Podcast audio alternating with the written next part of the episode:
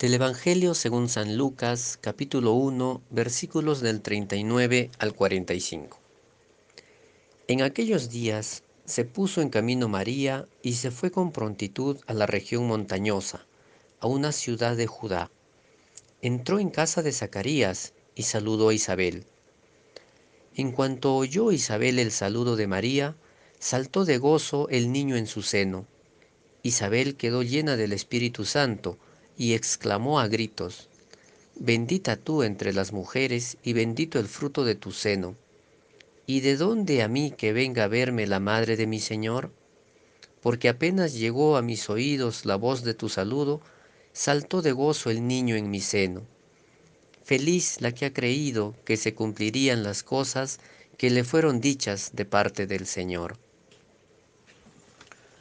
Imaginamos a María que tuvo una revelación de parte del Señor y es el asombro y la alegría lo que la lleva a compartir, a salir de sí e ir al encuentro de Isabel. Es también un compartir la esperanza que se empieza a gestar en la otra persona, en este caso en Isabel, que es una persona mayor y que por su avanzada edad no había ninguna posibilidad de maternidad. Pero también puede ser que ya no haya nada más que el asombro, ni de hacer algo nuevo, pero el Espíritu nos demuestra que lo que está caduco son nuestros pensamientos, que nos hacen tener la misma manera de ver y hacer las cosas y que más bien nos recuerdan los límites. En cambio, los ojos del corazón, de la fe, nos abren a nuevos caminos de vida, siempre de vida.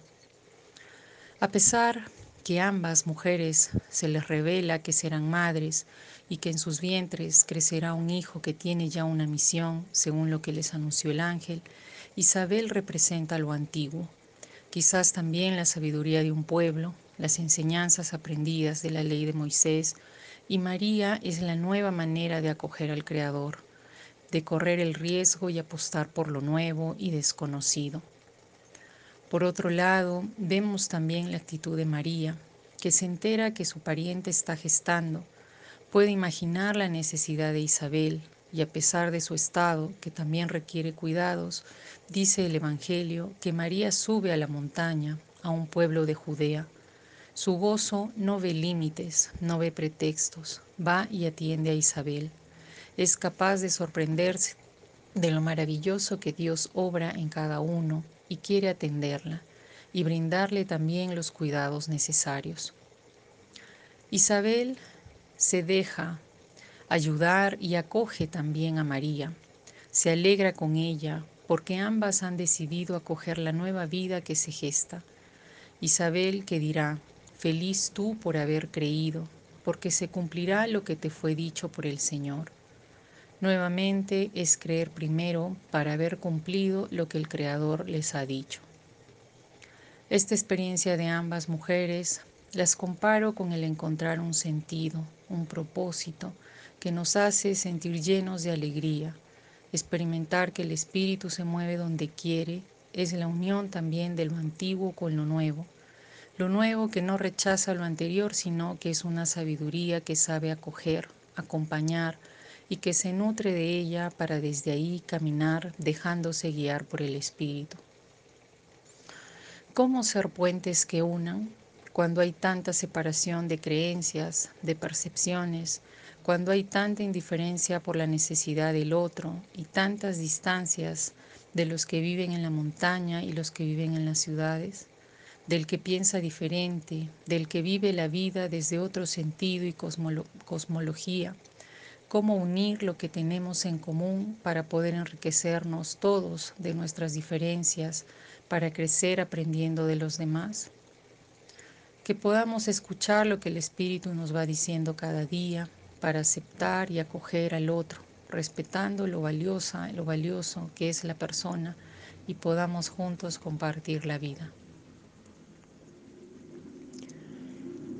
Ciertamente el Evangelio de hoy nos trae un mensaje de mucha esperanza e ilusión. Yace en el seno de María e Isabel un niño, un soplo de vida que va a cambiarlo todo. Poco a poco, las promesas que fueron anunciadas entre ángeles y sueños se cristalizan, y esto es motivo de gran felicidad. ¿Lo vemos? La mujer estéril y de edad avanzada ya lleva seis meses de embarazo. Todo ha cambiado completamente. Y María lleva en su seno al Mesías esperado, al Salvador, aquel que fue anunciado desde antiguo con tanta ilusión. Llegó la hora, ya están con nosotros, se cumplieron las promesas. ¡Qué felicidad! Pero quizás esta novedad que viven María e Isabel nos alcanza también a nosotros y nosotras en este año 2022. Yace en nuestras entrañas un sueño, un anhelo, un proyecto, una ilusión que poco a poco se hace realidad porque hemos dicho sí, porque nos hemos puesto en camino aún sin poder ver el punto de llegada también porque hemos considerado a los demás como si fuéramos nosotros mismos, como María, que fue a atender a su prima Isabel porque intuía que iba a necesitar ayuda. Es decir, estos sueños nacen cuando nos ponemos al servicio de la vida como parteras del bien común. Esta vida que yace en nuestras entrañas va a nacer pronto.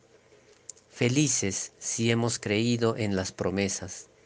Felices porque todos nuestros sueños de libertad para la gente, de solidaridad, de amor entre unos y otros, se están haciendo realidad hoy. Feliz quien cree en los proyectos más utópicos que están en nuestros corazones, porque se cristalizan hoy. ¿Lo ves? ¿Lo sientes? Feliz Navidad, amigos y amigas.